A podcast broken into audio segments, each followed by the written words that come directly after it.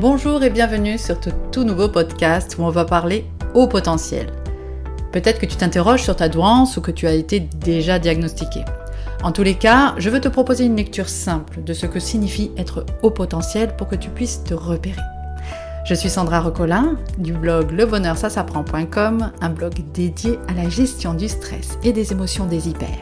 Hypersensibles, au potentiel, multipotentiel, surdoué, zèbre, atypique, bref, je pense que tu as compris l'idée.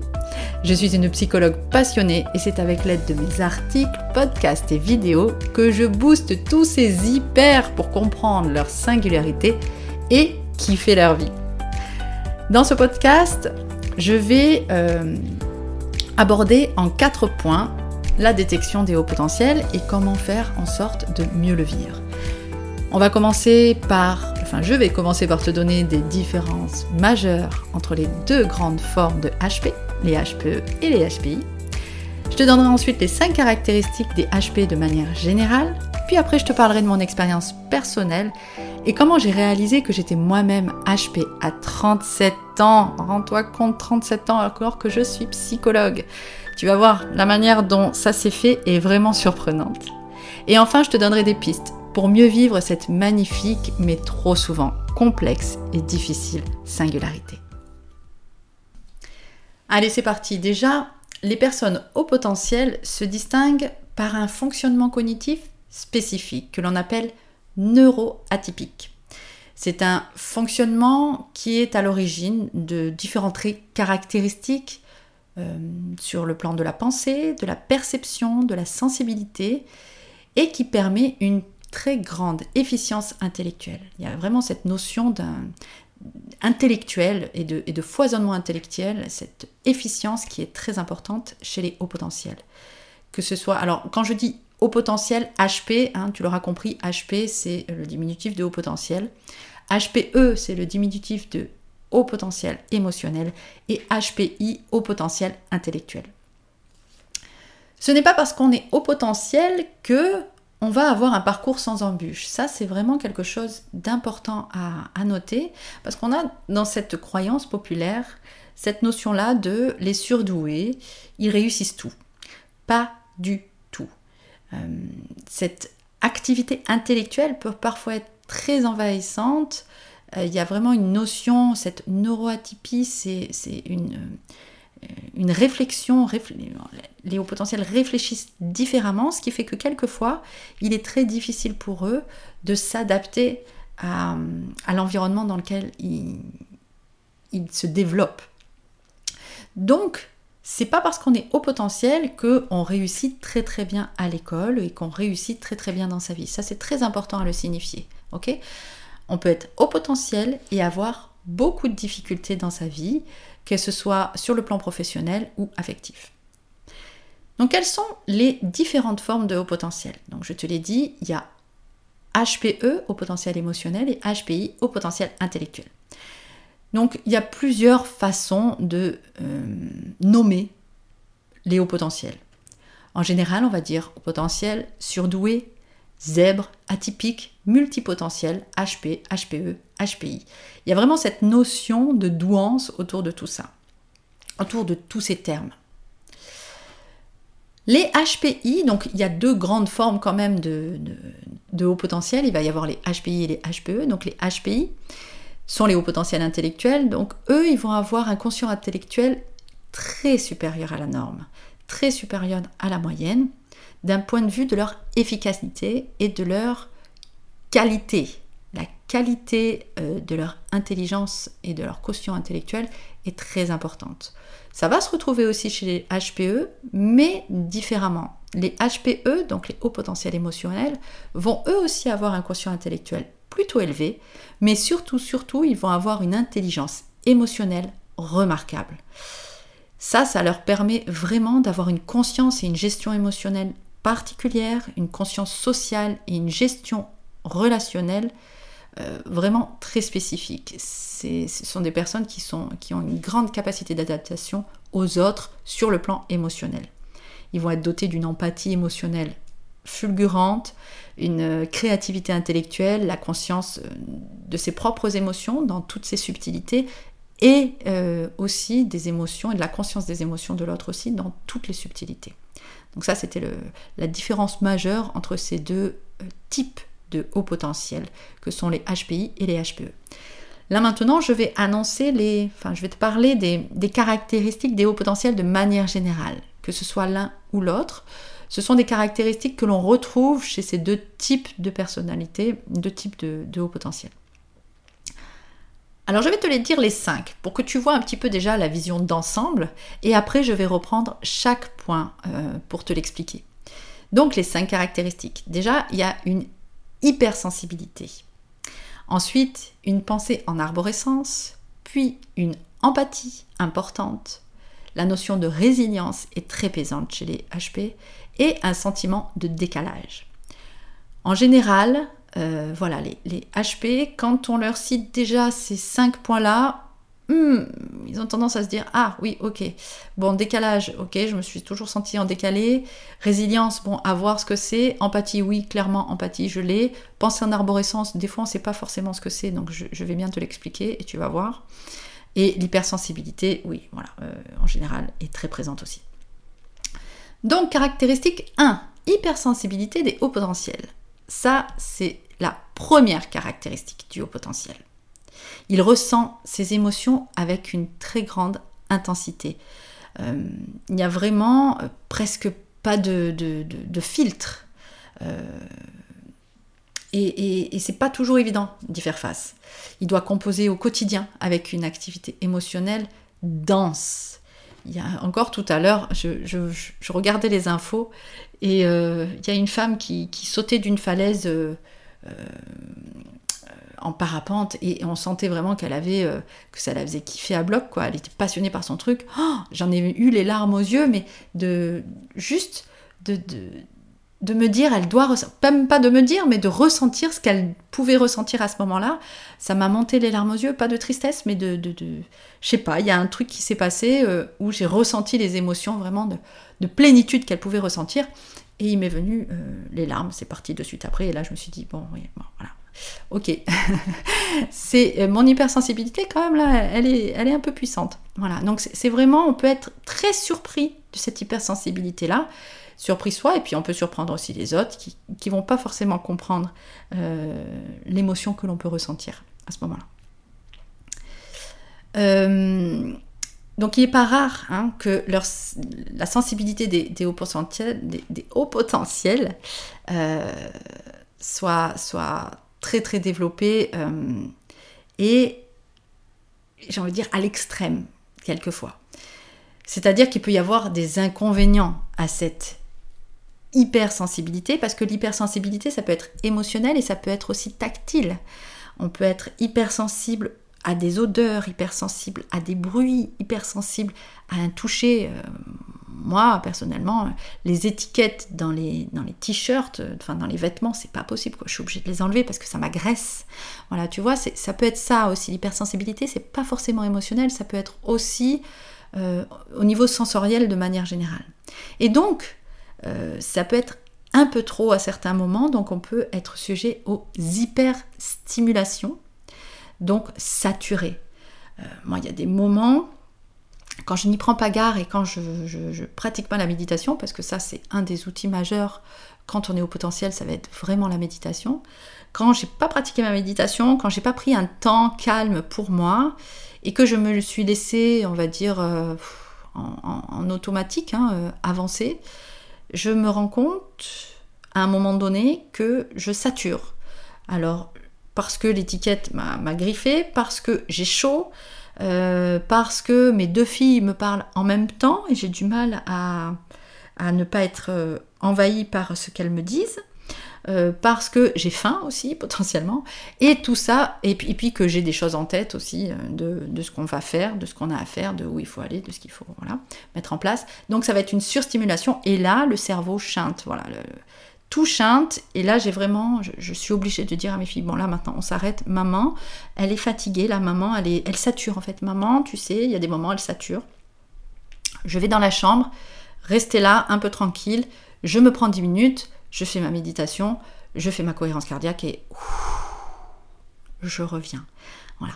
Donc c'est vraiment cette hypersensibilité est vraiment une notion à... C'est fondamental pour un haut potentiel de savoir gérer cette hypersensibilité. Euh, il est d'autant plus important d'arriver à gérer ces émotions-là et toute cette sensibilité-là, parce que sinon il peut y avoir des, des phénomènes de compensation qui se mettent en place euh, pour gérer ce trop plein d'émotions. Donc on peut avoir des troubles du comportement alimentaire, on peut avoir des états dépressifs, des, anxiétés, des insomnies, des troubles de l'addiction aussi, pour compenser euh, cette, euh, cette, cet afflux d'émotions et de sensations intenses qui nous vient et que des fois on a, on a du mal à composer avec. Donc très très important de savoir gérer son stress et ses émotions quand on est euh, hyper, hyper sensible, donc au potentiel. La deuxième caractéristique, la pensée en arborescence. Alors la pensée en arborescence, c'est une multitude de connexions neuronales qui s'activent en même temps. Euh, c'est ce que donc l'arborescence, tu vois, hein, il y a vraiment une idée qui en enchaîne une autre, qui en enchaîne une autre, qui en enchaîne une autre, qui en enchaîne une autre. En fait, c'est des pensées en réseau qui sont interconnectées et qui euh, s'interconnectent de manière simultanée avec plusieurs idées en lien. Y a, y a, et en plus qui arrivent à, capter l'implication, les, conséquences à plus ou moins grande échelle de chaque idée. C'est énorme ce qui se passe dans notre cerveau. Euh, c'est vraiment une, pensée en forme de carte mentale. C'est aussi pour ça que chez les hauts potentiels, euh, les, mind mapping fonctionnent super bien. Moi, quand j'ai découvert le mind mapping, ça, ça a vraiment révolutionné ma manière d'intégrer, de, traiter l'information. Parce que du coup, alors je ne sais pas si tu connais le mind mapping, mais c'est cette euh, carte heuristique où tu as un nœud central avec une idée centrale et des, des, des des liens qui partent sur, un deuxième, sur une deuxième idée, qui enchaînent d'autres idées. Donc euh, il y a vraiment toute une arborescence, ça fait comme un, comme un neurone, tu vois, où ça part un petit peu dans tous les sens. Non, pas dans tous les sens, mais ça, part vraiment euh, vers toutes les idées et dans, une, dans un seul... Dans une seule feuille, enfin dans un seul plan, on peut voir toute l'interconnexion de nos idées avec les conséquences, avec tout ça. Donc c'est super pour structurer nos idées, pour canaliser notre pensée en arborescence, parce qu'une pensée en arborescence n'est pas une pensée linéaire, ok? La pensée linéaire, c'est une, pensée, la suite de la pensée petit 1, la suite de la pensée petit 2, qui emmène à ça, 3. Alors que nous, c'est une pensée va s'interconnecter avec une autre pensée, voilà, c'est vraiment en arborescence. Et donc, du coup, cette forme de pensée est très créative, parce qu'en plus, il y a une grande cohérence d'ensemble. Et sur le mind mapping, ça se voit. Voilà. Si, si, tu t'y mets à faire du mind mapping, tu verras que ça se voit. Avec, du, avec, euh, avec des petits dessins, en plus, tu peux... Comment ça s'appelle le... Ah mince, je sais plus. Euh, il y a aussi cette notion-là de mettre des petits dessins dans le mind mapping pour représenter les idées. Alors ça, c'est encore mieux, parce que du coup, on n'est plus du tout sur du verbal. On n'est que sur des concepts et des notions. Et là, on apprend encore plus vite à canaliser... Euh, toute, notre, toute notre pensée. C'est vraiment... Euh, je ferai aussi des podcasts par rapport à ça. Le sketch, sketchnoting, voilà, c'est ça, c'est le sketchnoting qui est, qui est intéressant à combiner au mind mapping. Donc en fait, cette pensée en arborescence nous fait nous, nous, fait nous dire, enfin ressentir le fait que on n'est pas limité. On peut tout faire. Et c'est vrai, on peut tout faire. Euh, moi, dans mon expérience personnelle, ben, j'ai construit des maisons je partais du principe que je pouvais euh, euh, faire euh, tout ce qui était la maçonnerie, toute la plomberie, toute l'électricité, le jardin, la permaculture. voilà, moi mes enfants, bah, je les ai mis en instruction en famille parce qu'il bah, n'y a pas de raison que j'y arrive pas. Si quelqu'un y arrive, bah, je vois pas pourquoi moi j'y arriverai pas. Voilà. Donc en fait, ça fait, ça peut nous conduire à une surstimulation, encore une fois, et au fait de se, de faire trop de choses. de toute façon, les, hauts potentiels, c'est trop. il y a vraiment cette notion de trop pour beaucoup de personnes. Euh, mais même pour nous, ça peut être quelquefois, si on n'est pas canalisé, si on ne se pose pas les bonnes questions, on peut très facilement en faire trop et, euh, et être surstimulé. Ce qui peut nous conduire à, encore une fois, l'insomnie, l'anxiété, le stress chronique, les troubles euh, alimentaires et autres, parce qu'on ne va pas arriver à, se, à, prendre en considération quelque chose de très très important qui est Ok, je sais que je ne suis pas limitée. Ok, je sais que je peux tout faire. Mais, mais, est-ce que j'ai envie de le faire? Est-ce que ça me fait plaisir en fait de le faire? Parce que moi, si j'avais mis mes, mes choix au regard de cette question-là, bon, la moitié, je l'aurais pas fait quoi. La moitié, même peut-être même plus parce que concrètement l'électricité ça me botte pas du tout. Alors autant l'instruction en famille oui, mais euh, l'électricité, la plomberie, tout ça ce sont des trucs qui me bottent pas du tout, mais euh, que j'ai fait parce que bah, je peux le faire. Donc si je peux le faire, je vois pas pourquoi je le ferai pas. Et euh, je, je, dis pas que j'ai fait la plomberie et l'électricité de ma maison, hein, mais je sais comment ça fonctionne et je sais me dépatouiller dans certaines difficultés. Et si j'ai d'autres difficultés, bah, je vais chercher et puis je trouve et puis je me débrouille on se débrouille. Euh, et, donc voilà, si euh, on met au regard de faire plaisir ou envie, là on se rend compte qu'il y a plein de choses que l'on ne ferait pas et qui nous préserveraient, et ça c'est très très important à noter. Alors cette pensée en arbre, ça fait partie aussi des pistes que je vais redonner euh, à la fin. Quelque chose qui est très important aussi, c'est que cette pensée en arborescente, moi je ne sais pas comment ça te fait, mais quand ça arrive, cette stimulation, c'est dopant. Moi, ça me fait triper vraiment de voir ce mental qui part et qui est euh, foisonnant d'idées, qui, euh, qui, marche tout seul. Ça marche tout seul. J'adore mon cerveau. Euh, mais il y a vraiment cette notion de savoir le canaliser. Parce que quand je ne médite pas, par exemple, hein, ça me conduit très souvent à des mots corporels. Voilà, je vais avoir des épaules tendues, je vais avoir le cou bloqué, le dos qui me fait mal, la gorge nouée, des maux de tête, de la fatigue, n'en parlons même pas. J'arrive plus à dormir, enfin à m'endormir. Il y a l'accès au sommeil, il ne faut pas que je travaille le soir parce que sinon c'est foutu, je dors plus.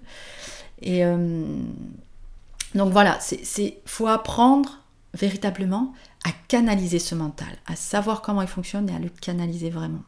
Et moi, c'est la méditation qui m'a permis de faire ça.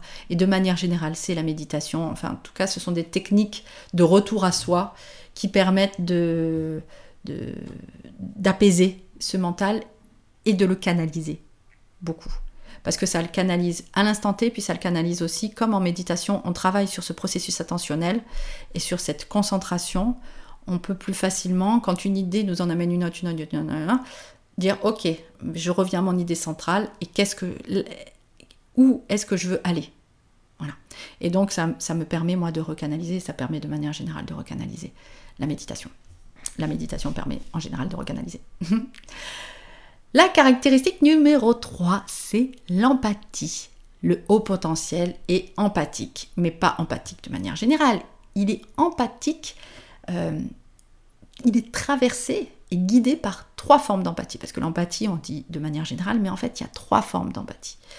Et, euh, et le haut potentiel a ces trois formes d'empathie-là.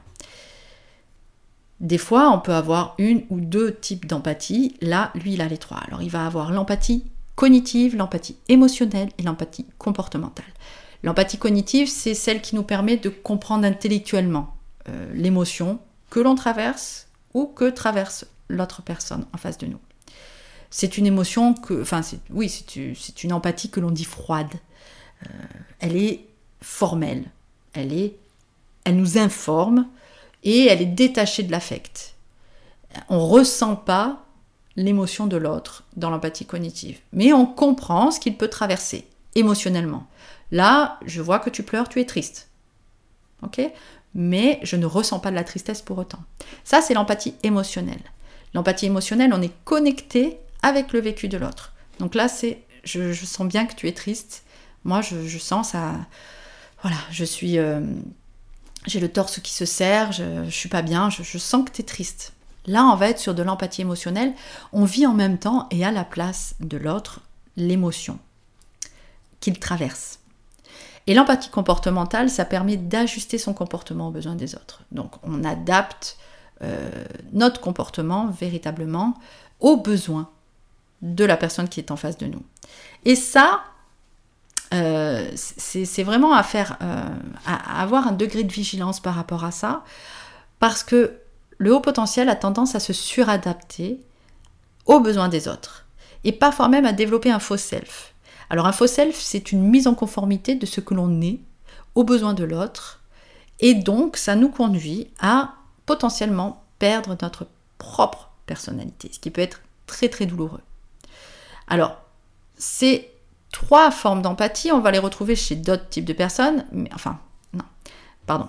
On va pas retrouver ces trois formes d'empathie, on va retrouver parfois deux formes d'empathie, l'empathie cognitive et l'empathie comportementale, chez les manipulateurs ou pervers narcissiques, personnalités toxiques.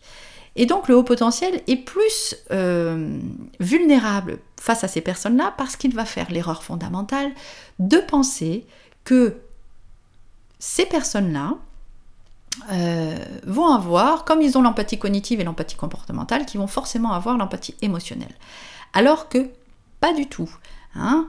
Un manipulateur pervers narcissique ou une personnalité toxique peut très bien euh, comprendre le fonctionnement de sa victime, on va appeler la personne la victime, euh, même si j'aime pas trop ça, on va, allez, on va l'appeler comment?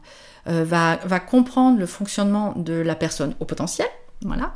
Donc là, il va faire preuve d'empathie cognitive et il va aussi arriver à agir de manière à obtenir ce qu'il désire en comblant, dans un premier temps seulement, les besoins affectifs de la personne au potentiel. Donc il va faire preuve d'empathie comportementale. Par contre, il ne va jamais raisonner avec sa souffrance.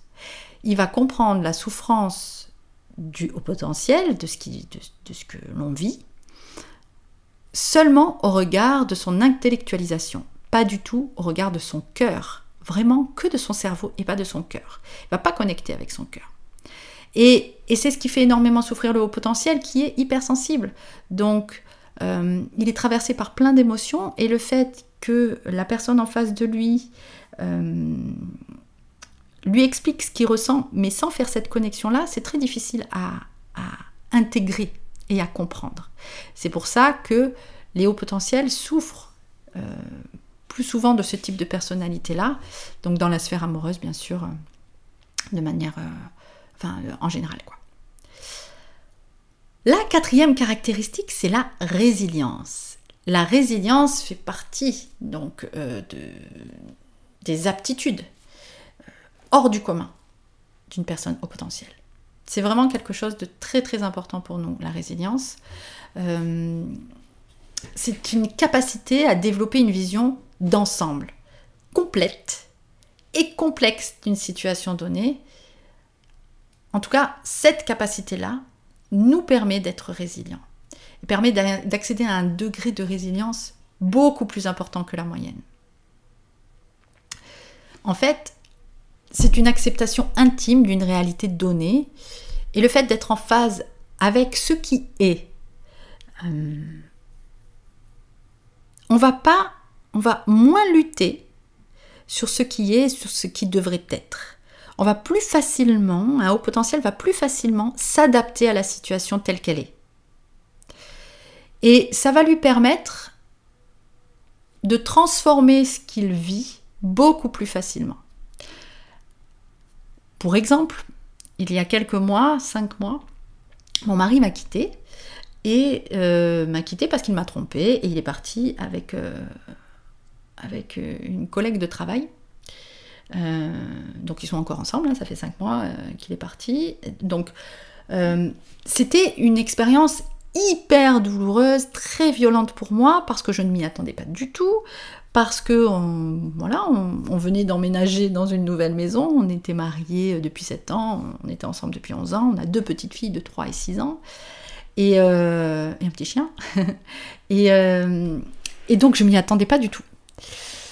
Cette résilience, je la sens véritablement parce qu'au bout de deux mois, j'ai traversé l'enfer. Hein. Les deux premiers mois, ça a été très très difficile. C'est pas parce qu'on est résilient que l'on ne vit pas les, les, émotions de manière intense et profonde. Non, là, euh, j'ai vécu ça de manière intense et profonde. Ça m'a véritablement chamboulé, complètement déstructuré. Tout, a, tout, a, tout s'est modifié dans ma vie. Mais depuis le début, je sais que ce que je vis là est quelque chose de bénéfique pour moi et que je vais arriver à le transformer. Cette résilience-là, elle fait partie de moi et ça me permet véritablement de te dire aujourd'hui, à cinq mois de, ce, cataclysme, euh, que ben voilà, ça y est, je, rebondis. Je te dis pas que j'ai pas des phases un petit peu compliquées euh, euh, dues au chamboulement, mais c'est tout quoi. Ça va, ça va. Et souvent, ça surprend cette résilience-là parce que soit... Euh, ça surprend parce que ben, j'en suis déjà là alors que ça fait que 5 mois. Et à 4 mois, c'était déjà la même chose. Et presque, j'ai envie de te dire, à 3 mois, c'était déjà aussi la même chose. Ça allait beaucoup mieux et j'avais déjà transformé euh, cet épisode euh, violent de ma vie, je peux le dire violent, parce que je crois que j'ai jamais vécu quelque chose d'aussi violent en fait dans ma vie. Donc c'est l'événement de ma vie le plus choquant. Euh, et, et, voilà, au bout de 3-4 mois, ça allait quoi.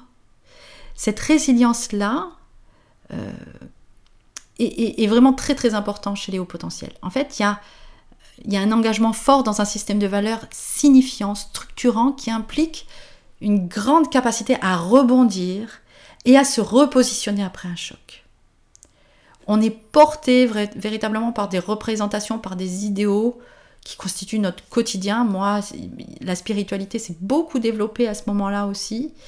Euh, toute, ma sensorialité euh, aux énergies euh, s'est vraiment développée à, ce moment-là de ma vie.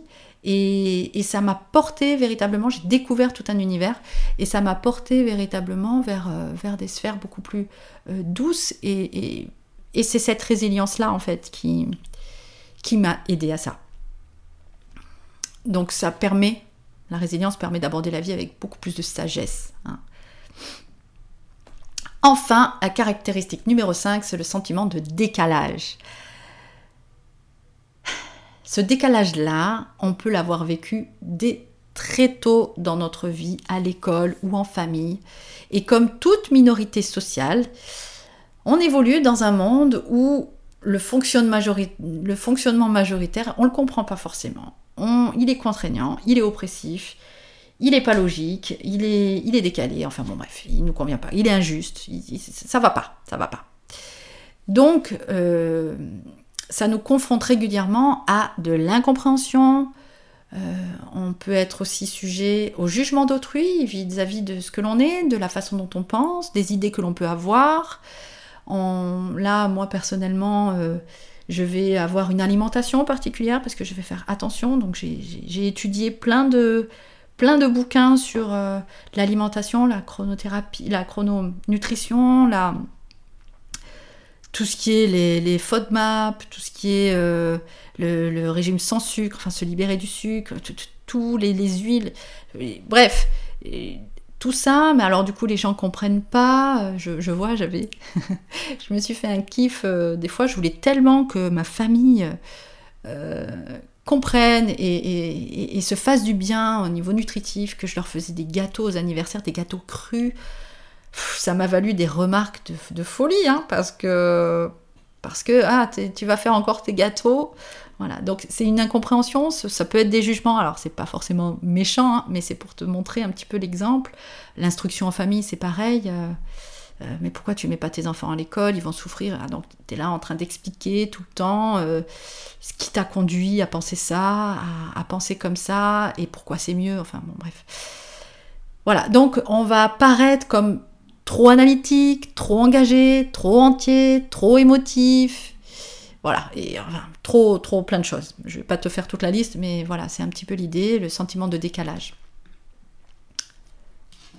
Alors toujours par rapport à ce sentiment de décalage, euh, comme je te disais tout à l'heure, le faux self, hein, euh, parce que ça peut nous conduire, si on se sent trop en décalé, et si on n'assume pas ça, euh, ça peut nous conduire eh ben, à, remettre en question notre propre personnalité et à donc développer un faux self. Et là, on s'éloigne véritablement de qui on est et de toute la richesse que l'on a à offrir au monde et que l'on a à s'offrir à soi-même aussi. ok?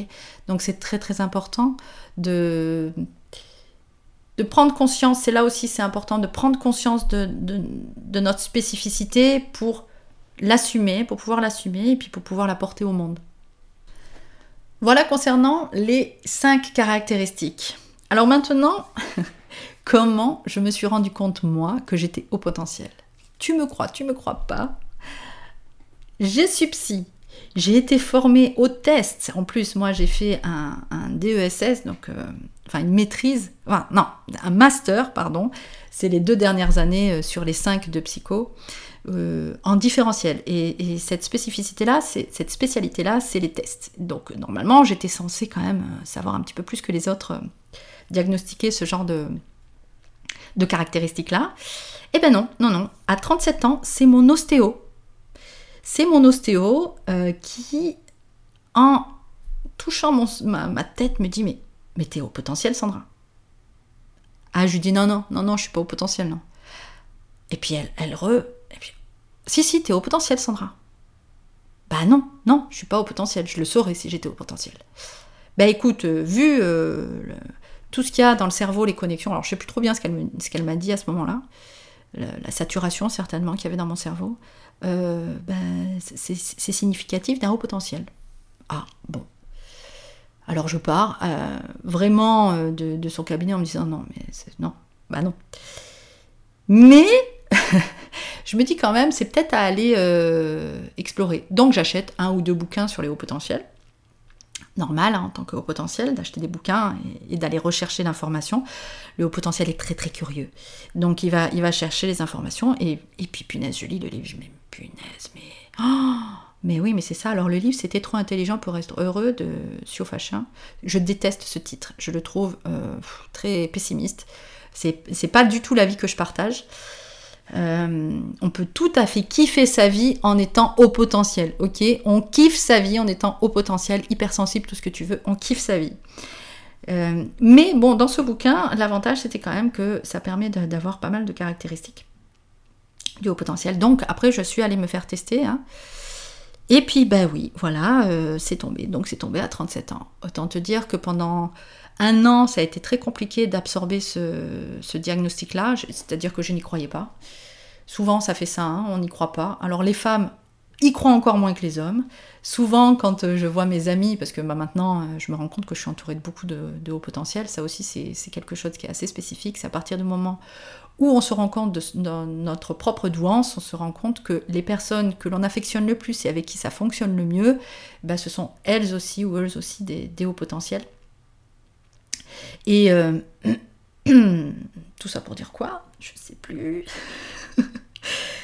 Euh, et donc, du coup, le, fait de. Voilà, pendant un an, j'ai, ça a été compliqué. Voilà, les femmes voilà, c'était ça. C'est les femmes, donc, quand euh, je leur dis, quand je leur ai dit à mes amis, mais en fait, t'es au potentiel aussi, toi, c'est un truc de fou, t'es au potentiel.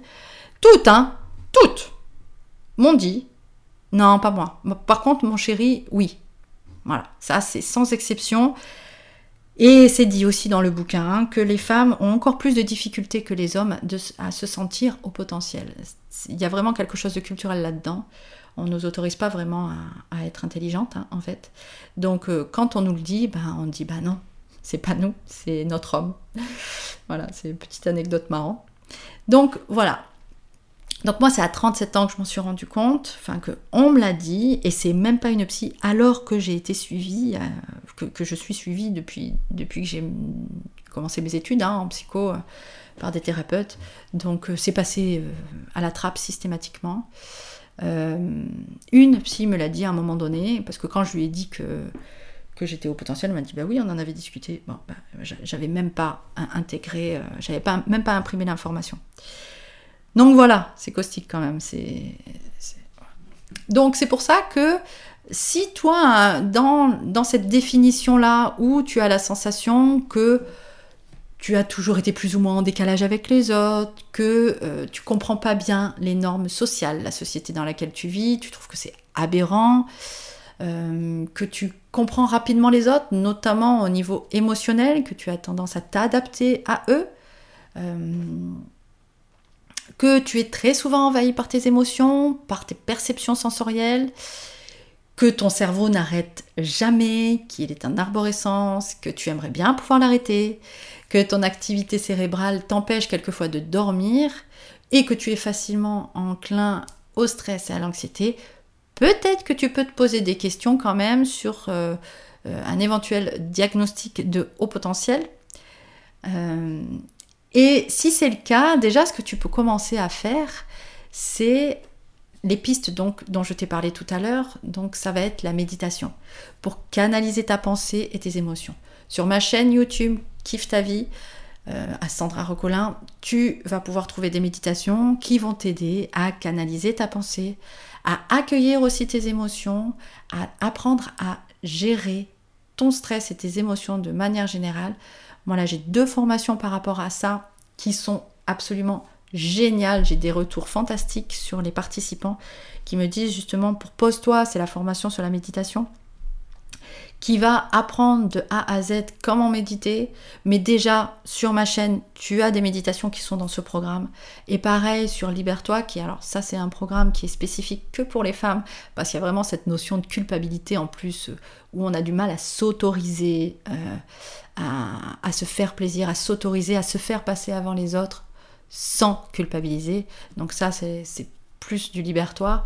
Mais pareil, sur ma chaîne YouTube, tu as déjà des d'autres podcasts et, d'autres vidéos et, méditations pour t'aider à accueillir tes émotions. Et puis, comme je t'en ai parlé, le mind mapping. N'hésite pas à aller voir sur Internet, à te prendre une application de mind mapping et à structurer tes idées pour aussi canaliser ta pensée. Et pour le petit mot de la fin, au lieu de tout faire parce que tu n'es pas limité, n'oublie pas de faire ce que tu as envie et ce qui te fait plaisir sans culpabiliser. Et pour éviter de culpabiliser, encore une fois, n'hésite pas à aller sur ma chaîne YouTube pour aller chercher, ou sur mon blog lebonheursasapprend.com pour aller chercher toutes les ressources nécessaires à ton bien-être et au fait que tu puisses qui fait ta vie. Écoute, ça y est, c'est fini. Je te souhaite une belle journée ou une belle soirée, en tout cas une belle suite. Je t'envoie plein d'ondes positives. N'hésite pas à liker ce podcast ou cette vidéo, à mettre un commentaire, à me dire justement si toi tu te sens concerné par ces caractéristiques-là, euh, si tu as d'autres pistes aussi potentielles euh, qui t'aident toi à gérer euh, ce haut potentiel-là. N'hésite pas aussi à me dire si tu as des sujets particuliers que tu aimerais aborder par rapport au haut potentiel. Je prendrai note de tout ça, ça me fait toujours super plaisir de lire vos commentaires et d'y répondre et d'adapter après mes podcasts et mes vidéos à vos attentes, à vos besoins et à ce qui vous fait plaisir. Je vous dis à très bientôt. Bye bye